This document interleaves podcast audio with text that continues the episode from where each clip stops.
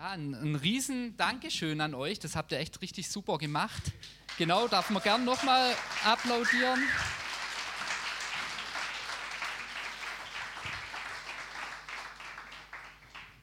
Mir ist ein Gedanke wichtig geworden.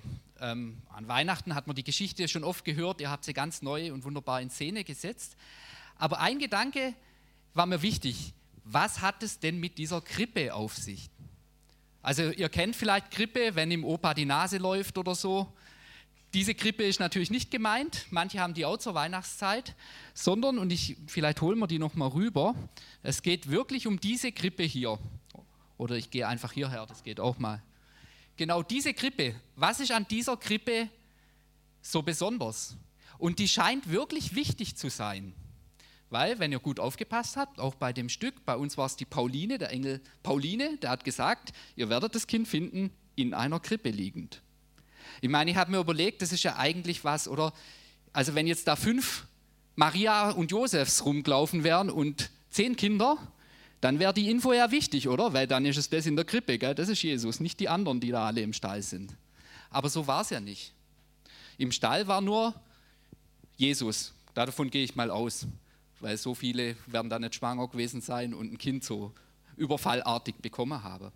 Also es muss wirklich was ganz Besonderes auch mit dieser Krippe auf sich haben. Und Benny, kannst du mal den Bibeltext an die Wand werfen? Eins weiter. Genau, da steht nämlich schon im Alten Testament ein Prophet, der hat auch schon mal, da hat Gott zum Volk Israel geredet und hat gesagt, ein Rind kennt seinen Besitzer und ein Esel die Krippe seines Herrn. Israel aber hat keine Erkenntnis, mein Volk hat keine Einsicht.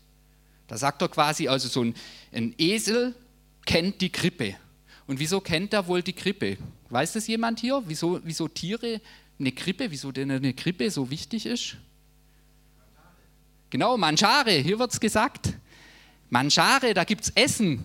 Und wir machen öfters mal Urlaub auf dem Bauernhof ähm, und da ist es schon faszinierend, so eine Kuh, wenn sie aus dem Melkstand kommt, die läuft zielstrebig zu ihrem Futterdings, klemmt den Kopf zwischen das Gestänge, egal ob da vorne schon was liegt oder nicht, weil sie genau weiß, da kommt das Futter hin.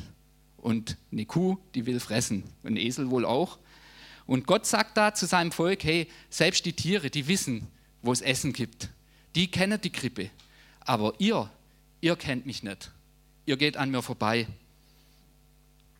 Ich habe euch was mitgebracht und da brauche ich gleich einen Freiwilligen. Wer von euch mag denn gerne Plätzchen? Hier haben wir gleich ein paar. Jetzt ist die Frage, wer von euch vorkommt. Es dürfen auch vier Leute vor. Kommt mal einfach hier nach vorne, weil es ist wirklich besonders. Also ich habe euch 80 verschiedene Sorten Plätzchen dabei. Da wisst ihr auch, was ich gemacht habe so die ganze Zeit. Möchtest, äh, Chris, du darfst ruhig nach vorne kommen. Also 80 verschiedene Plätzchen. In der Weihnachtszeit ist, ist das ja wirklich hoch im Kurs. Und ich habe die euch mitgebracht und ihr dürft euch da was aussuchen, was ihr möchtet. Guckt mal. Hier, 80 Plätzchen. Jetzt guckst du mal rein hier. Hm. Christbaum, Konfekt. Wie findet ihr das? Nicht? Hier, ähm, was ist das? Kokoskuppen. Ja, Silas. Okay, Silas will die Kokoskuppen. Hier. Und? Wie ist? Gut. Gefällt dir das jetzt so oder waren, waren die Plätzchen gut?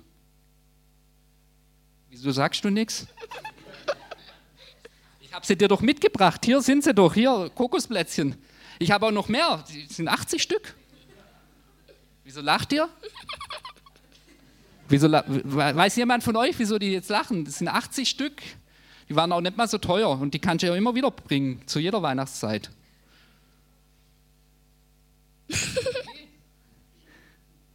Die sind nicht echt. Die sind nicht echt? Ja, stimmt. Die kann man halt nicht essen, oder? Wenn sie im Buch sind. Aber es sind 80 Stück, könnt ihr mir glauben. Ich habe euch nicht hier angelogen. Das sollte man als Pastor nicht tun. Aber ich habe euch was anderes mitgebracht. Die sind nämlich auch aus dem Buch. Und die hat die Michaela gebacken. Und da dürft ihr jetzt euch mal eins rausnehmen. Das sind so kleine Croissants. Können Sie mal für die anderen hinhalten, die sehen es jetzt nicht. So, und jetzt esst mal davon. Und wie sind die Plätzchen? Gut.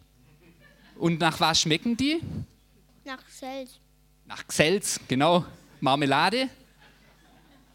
Wie findest du? Gut. Okay, dann dürft ihr euch wieder an den Platz setzen. Die Plätzchen habt ihr euch verdient. Und das ist zwar ein ganz einfaches Beispiel, oder? Also wer würde auf die Idee kommen, euch ein Buch vor die Nase zu halten und zu sagen, hier meine Auswahl Plätzchen, die es gibt. Wenn du nicht wirklich davon essen kannst, hast du nichts davon. Und bei Jesus, der hat auch mal was gesagt. Also wenn er sagt, er, er in die Krippe ist das Kind reingeboren worden, dann hat es eine ganz tiefe Bedeutung. Dann heißt es nämlich, da gibt es was zum Essen. Und Jesus selber hat mal viel später, als er erwachsen war, als Baby kann schon noch nicht reden, da hat er mal gesagt, ich bin das Brot des Lebens. Und das ist genau das gleiche Bild. Da sagt er quasi, bei, von mir kannst du was essen, kannst, mich kannst du essen. Klingt ein bisschen komisch. Von ihm kann man auch nicht abbeißen, so wie von so einem Buch man ja nicht abbeißen kann. Und Jesus da gibt es ja auch ein Buch, wo Jesus drin ist. Und das sieht so aus. Das ist die Bibel. Da sind die Geschichten drin von Jesus. Und kann man auch nicht abbeißen. Kann man zwar machen, schmeckt nicht besonders, ist ein Ledereinband.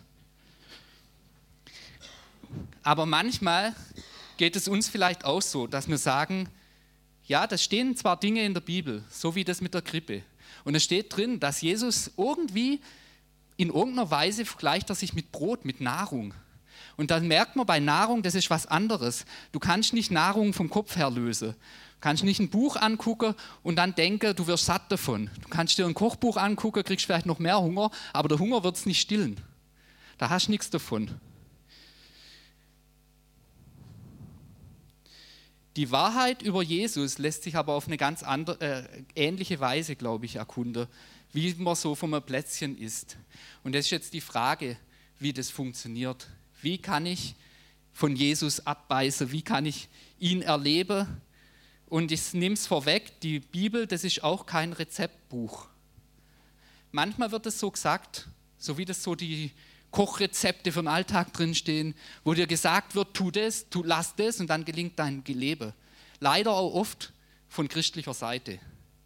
Ich sage, ganz bewusst, und da stehe ich dazu, ich, die Bibel ist kein Rezeptbuch. Die Bibel ist ein Zeichen, eine Botschaft, so wie der Engel die Botschaft gebracht hat, von Jesus selber, wo uns sagt, Jesus ist im Leben, er liegt tatsächlich da in dieser Krippe, so wie bei den Hirten, die mussten hingehen und gucken, ob es auch wirklich so ist, wie der Engel das gesagt hat, und haben da wirklich ein Kind gefunden in der Futterkrippe, wieso auch immer. Aber sie haben es gefunden. Und so ist es in der Bibel auch. Sie zeigt uns, dass Gott lebendig ist, dass Jesus lebt, dass er für uns gekommen ist und eine Beziehung zu, zu Gott herstellt. Ich glaube, ja, wie, wie, wie, das für mich geht, ich habe mir dann gefragt, ja, wie, was heißt das jetzt von Jesus abbeißen? Was, was ist das, wenn er sagt, ich bin das Brot des Lebens? Brot des Lebens, da geht es darum, nicht um irgendein Leben, nicht um unser Nahrungsmittel, das wir irgendwie täglich essen haben, da sorgt er auch dafür. Aber wenn er sagt, ich bin das Brot des Lebens, dann geht es um ein Leben mit Gott. Und dann heißt es letztlich, du kannst das Leben mit Gott nur durch Jesus haben. Und wenn ich an Brot oder Essen denke, dann weiß ich auch, ich brauche das, damit ich nicht verhungere. Ich brauche es. Und das ist für mich so das Bild, was es mit Jesus hat. Wir brauchen Jesus, damit wir Gottes Leben in uns haben. Wir brauchen ihn, so wie wir Brot brauchen. Da ist eine, so eine starke Notwendigkeit dahinter. Und dann geht es auch darum, dass wir eben nicht ein Rezeptbuch vor, vor, äh, vor der Nase haben, sondern es geht eher darum, dass Gott uns Verheißungen gibt in seinem Wort. Zum Beispiel, dass er sagt, wir sollen Vergebung lernen, wir sollen Liebe lernen, andere Menschen gegenüber, die wir vielleicht nicht so auf Anhieb möget und so weiter. Und er sagt aber nicht, macht es mal selber. So, das wäre das Rezeptbuch. Jetzt ist unser Job, das zu tun. Sondern ich glaube, das, was Jesus macht, ist, dass er uns da reinführt. Dass er uns selber mit an die Hand nimmt und uns das ermöglicht, was er auch verlangt. Und das ist das, was in der Krippe zur Geltung kommt. Da passiert wirklich was, wenn wir mit Jesus unterwegs sind. Da schenkt er uns echte Liebe für andere Menschen.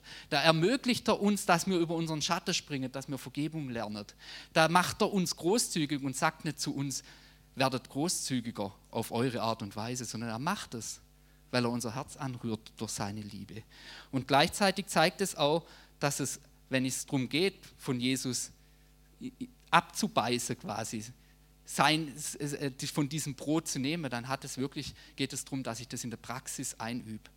Da geht es nicht um Theorie, da geht es eben nicht um das Buch, das da in der Ecke steht. Eins hat mich auch angesprochen bei eurem ähm, Krippenstück, und zwar der Hirte, der da Zweifel hatte dann plötzlich im Stall. Und ich habe mir überlegt, genau dieser Zweifel, der gehört eigentlich dazu, wenn ich Jesus ganz echt in meinem Alltag erleben will. Ich glaube, genau dann gibt es Zweifel. Und ich glaube, dass es Zweifel nicht gibt, wenn ich ihn als Theorie in mein Regal stelle, dann kann alles allglatt sein. Dann kann ich sagen, ja, wunderbar, Gott liebt alle Menschen und alles super und so weiter und so fort. Und ähm, ich werde werd nie daran zweifeln, aber es passiert auch in meinem Alltag nichts. Wenn ich aber das wirklich ernsthaft sage, ich will ihn wirklich erleben in meinem Alltag, dann kommen plötzlich Zweifel. Dann geht es mir so wie der Hirte im Stall, dass ich denke, war das jetzt wirklich Gott? Ist das Gott, den ich jetzt gehört habe? Er sagt zu mir, die Seinen werden seine Stimme hören. Plötzlich habe ich einen Gedanke und ich weiß vielleicht gar nicht, ist jetzt Gott, ist das mein Gedanke? Aber genau das ist ein gutes Zeichen, weil dann bist du bei ihm. Wenn du wirklich bereit bist, ihn im Alltag zu integrieren, ihn das wahr werden zu lassen, dass du sagst, ich will das erleben, ich will es erleben, dass ich will Gott erleben durch Jesus. Ich will nicht, dass das nur eine Botschaft ist. Ich will nicht, dass es nur ein Buch ist. Ich will erleben, was er meint, wenn er sagt, ich bin das Brot, ich bin das Essen für euch, ich bin Nahrung für euch. Ich, ich verändere deinen Alltag, so wie das Plätzchen im Mund plötzlich ganz neue Geschmacksrichtungen in einem auftut. Da kann dir lang jemand sagen, das schmeckt nach Gsels. Wenn du noch nie Gsels gegessen hast, dann weißt du nicht, wie das schmeckt. Er will, dass wir Gott wirklich erleben und auch kosten können. Und was ist das Leben denn jetzt wirklich, dieses ewige Leben, das Leben mit Gott? Was ist das denn? Es ist in erster Linie wirklich diese Liebe, die er uns gibt durch, durch Jesus. Und diese Liebe, die du erfährst, wenn du, wenn du sagst, Jesus, ich möchte dich in meinem Leben haben. Ich möchte nicht an dir vorbeigehen. Ich möchte die Botschaft mal ernst nehmen. Ich möchte nicht am Lagerfeuer sitzen bleiben, wenn der Engel irgendwas sagt, da ist der Welt, der, der, der mich erlöst und der mich in die Nähe Gottes bringt und so weiter. Ich will das erleben. Dann ist es so, ähm, dass, du, dass er dir diese Liebe schenkt in dein Herz rein, dass du merkst, Gott liebt mich tatsächlich. Und diese Liebe, die bewirkt noch was Neues. Du kriegst neues Vertrauen in diesen Gott nämlich auch. Auch bei Schritte, wo er dann von dir verlangt, hast du Vertrauen drin, dass er mit dir geht und dass er die Dinge auch hinkriegt mit dir zusammen, wenn er was von dir verlangt oder sagt, mach das oder das. Dann sagt er nicht, das mach's auf eigene Faust, sondern ich bin mit dir. Das bringt dieses Vertrauen mit sich. Und was ich denke, was wirklich noch was ganz Wesentliches ist, was es mit sich bringt, ist nämlich eine Hoffnung. Das heißt, wir, wir ähm, wissen, dass das, was wir hier und jetzt leben, das ist nicht alles. Wir leben nicht nur im Hier und Jetzt, sondern wir wissen, es wird einen Himmel geben, es wird auch eine Aufgabe geben für uns. Es ist auch nicht so irgendwie, wie man manchmal denkt, so da ist der Himmel und dann Schlaraffenland und das war's. Nee, da ist die Bibel auch voll davon, was es bedeutet, nämlich dass Leute wieder zurückkommen werden und so weiter. Und wenn das die Wahrheit ist, dann gibt es eine Aufgabe für uns über unser Leben hinaus. Und es gibt mir aber auch eine Hoffnung in Situationen, wo im Moment eben nicht so aussehen, wie das da Gott drin ist. Das ist vielleicht dann so wie in dem Stall. Situationen, wo nicht so aussehen, wie Gott drin ist, weiß ich, Gott wird es gut mit mir machen. Er sagt mal an einer anderen Stelle, wenn ihr Gott bittet, um gute Dinge, dann wird er euch gute Dinge geben. Er wird euch nicht Steine statt Brot geben. Und ich glaube daran, dass es auch so sein wird, dass er es gut machen wird, auch wenn man vielleicht mal durch eine Durststrecke geht. Und das ist ein Glaube und eine Hoffnung, die eben auch von Jesus kommt und die er uns gibt. Genau, ich würde gern noch beten. Jesus, ich danke dir, dass du da bist, Herr. Ich danke dir, dass du möchtest, dass wir ja wirklich das Leben kostet auch, das du uns geben möchtest. dass wir es echt erleben, ja, so dass wir es wirklich wie so ein, wie wir das Plätzchen nur essen können, wenn es gebacken ist, Herr. So und, und, und wirklich da ist, Jesus. So können wir auch von dir nur leben, wenn du da bist. Und ich danke dir auch, dass wir es nicht backen müssen, dass wir nicht unser äh, frommes Leben irgendwie hinkriegen müssen, dass es gelingt, sondern dass du es uns wirklich tatsächlich schenkst und dass du uns an die Hand nimmst, auch bei den Herausforderungen, wo du uns stellst, Herr. Auch den Weg zum Stall, wo die Hirte gegangen sind, das ja, war vielleicht auch eine Herausforderung, dahin zu gehen, ins Ungewisse und ob es wirklich so ist. Aber ich danke dir, dass du das wirklich segnen wirst, wo wir uns aufmachen. Und wo wir zu dir Ja sagen, Herr, da, da gibst du uns wirklich diese Liebe, Jesus. Wo wir möchten, dass du in unserem Alltag groß wirst, da wirst du dich groß machen in unserem Alltag. Und ich bete jetzt für jeden, der dich nicht kennt, Jesus, dass du es ihm wirklich Weihnachten werden lässt, dass er wirklich merkt, du bist echt, du bist da, du bist ähm, derjenige, der uns innerlich wirklich verändert und eine neue Ausrichtung gibt auf unser Leben, Jesus. Segne du jetzt den Tag und jeden Einzelnen, jede Familie, Herr, wo wir dich feiern, letztlich in unserer Mitte. Amen. Amen. Lasst uns nochmal miteinander in Lobpreis gehen und diesen Jesus anbeten.